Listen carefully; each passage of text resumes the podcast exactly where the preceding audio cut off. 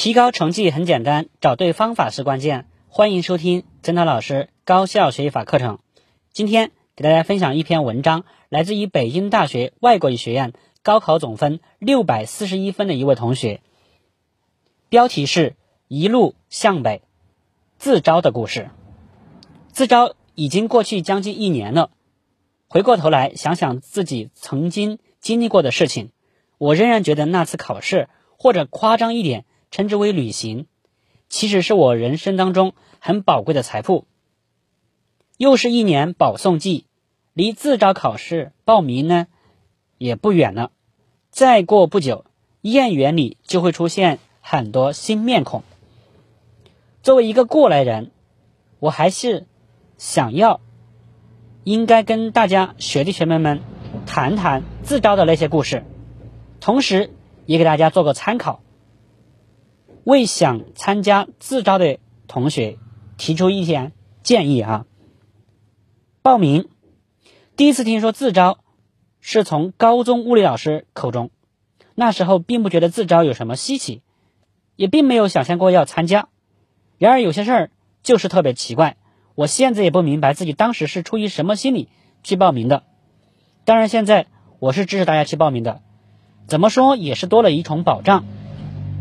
如果像我这样高考突然大失利，有个加分总比什么都没好，哎，总比什么都没有好啊！但是呢，这是在自己觉得学习有余力的情况下，因为自招是很浪费时间的。如果连高考要求的内容都不能学好，对自招也不要抱太大的希望，到时候两边都弄不好的话，就亏大了。报名过程其实挺简单，主要是关注报名时间。我高中学校的消息是很闭塞的，如果不是有一天中午我在上网的时候看到自招报名开始的新闻，也许就错过了。所以给学校也提个建议，这方面的消息还要多关注一下。当然，有意愿参加考试的学生更是要多留心。初审。报名分为网上报名和信件报名两部分，后者应该说是初审。当然，如果连档案都没有寄出去，那根本不算报名。报名时还要注意是报哪所学校。据我所知，北约因为学校比较多，所以可以同时报三所大学；华约和卓约都只能报两所。当然，还有很多学校是独立自招的。如复旦、云大、中南大学等三大联盟笔试时间估计依然会撞车，但其他独立的大学自主招生时间应该不会冲突。所以，想要报名的同学应先考虑好，结合自己的理想和现实来选择适合自己的大学。初审需要的材料很多，有获奖的奖状复印件，还有近期考试的成绩表。最重要的是，还有自荐信以及打印的报名表。自招分为自荐和校荐两种。如果是校荐，可以免笔试直接面试，但校荐名额很少，主要还是靠自荐。自荐信一定要写好，要展现出自己的理想抱负，可以陈述选择报考某个学校的原因，具体的要求可以上网查看一下。笔试准备，自招初审通过率是一比三，也就是说，大约每三个人里面选出一个人，其实这个概率是很大的。北大招生组的老师曾公开表示，每个人的自荐信他们都会认真看，所以只要自荐信写得好，能够打动初审老师，即使自己获奖少、材料少、平时成绩不是很突出，初审。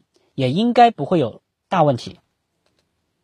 还有一个神奇的事儿，北大去年招生的保送生当中，就有一位北京考生，他的成绩呢并不是十分突出，但是有一次骑车旅游全国的经历，最终通过校荐得到了保送机会。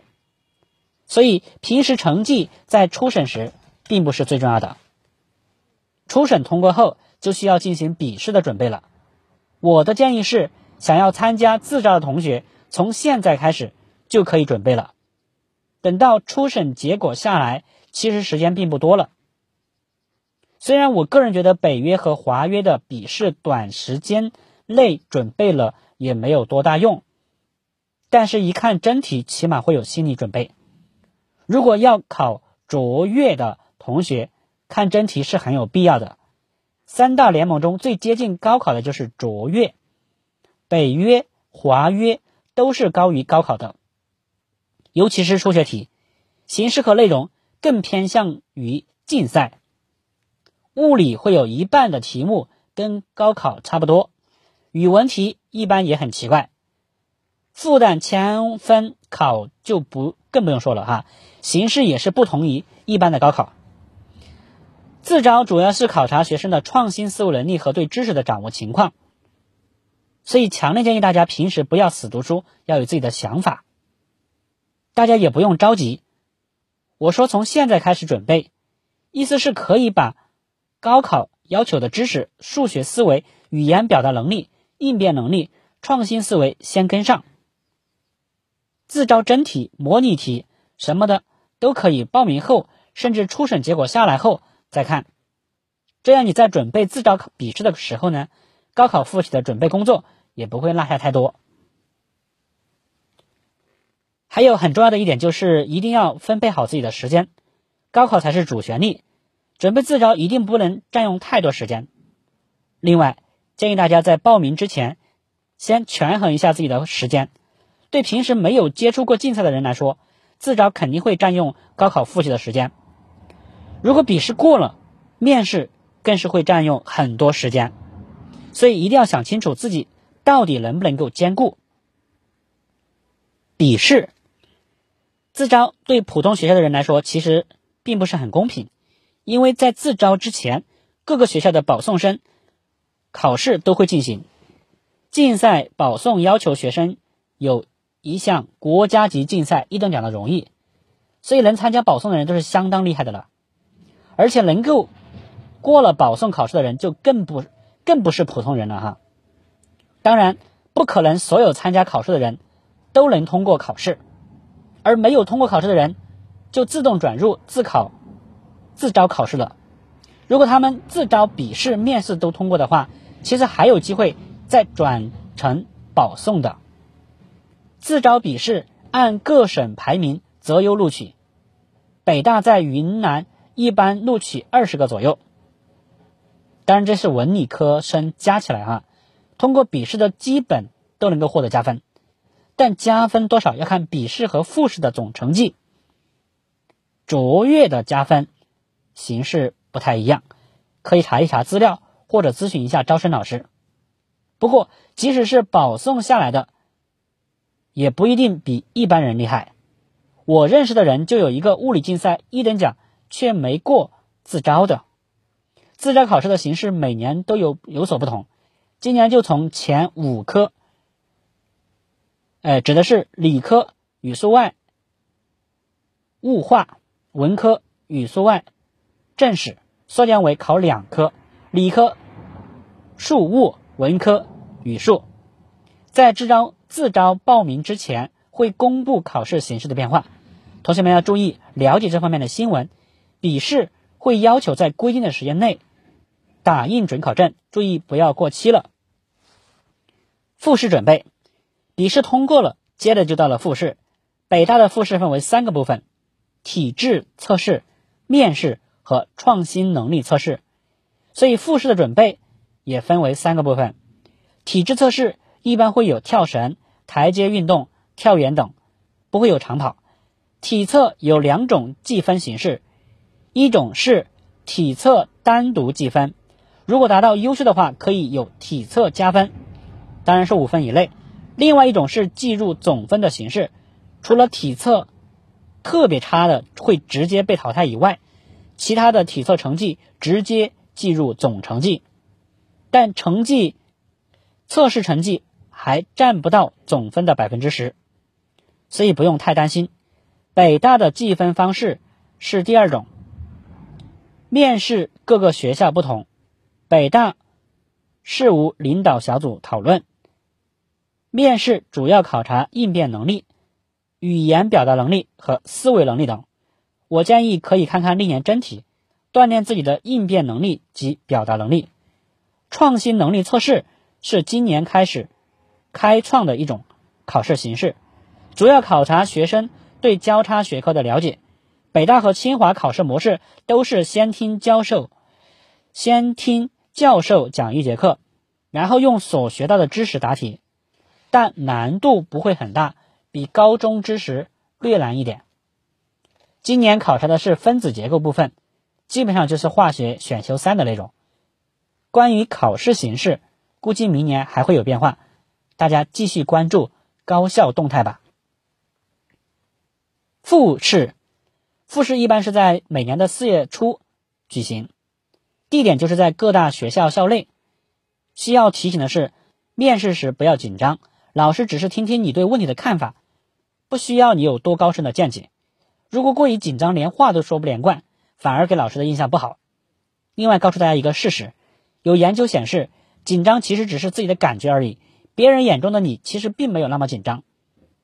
所以不要想。看着别人看出了你的紧张，反而把自己搞得更紧张。北大面试时会准备二十个题目，每个人自己抽一个题。如果对题目不满意，可以有一次换题的机会。大部分题目都是很简单的哈。第一次抽到的题目，只要不是特别刁钻的，尽量不要换，换题风险更大。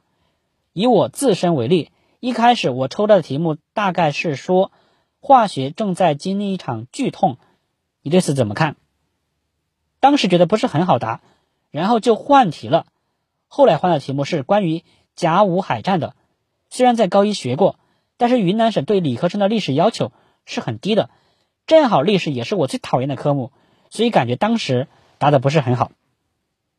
还有一个消息是给户籍是农村的孩子的，几乎各个高校都有各种各样的偏向农村学子的政策。比如北大会规定，农村学生自招录取率要保证百分之二十，这使得农村孩子通过自招的概率大大增加。所以，农村孩子有立志要考北大清华的，也只也要积极的参加考试，不能妄自菲薄，觉得自己不如城里孩子就放弃了。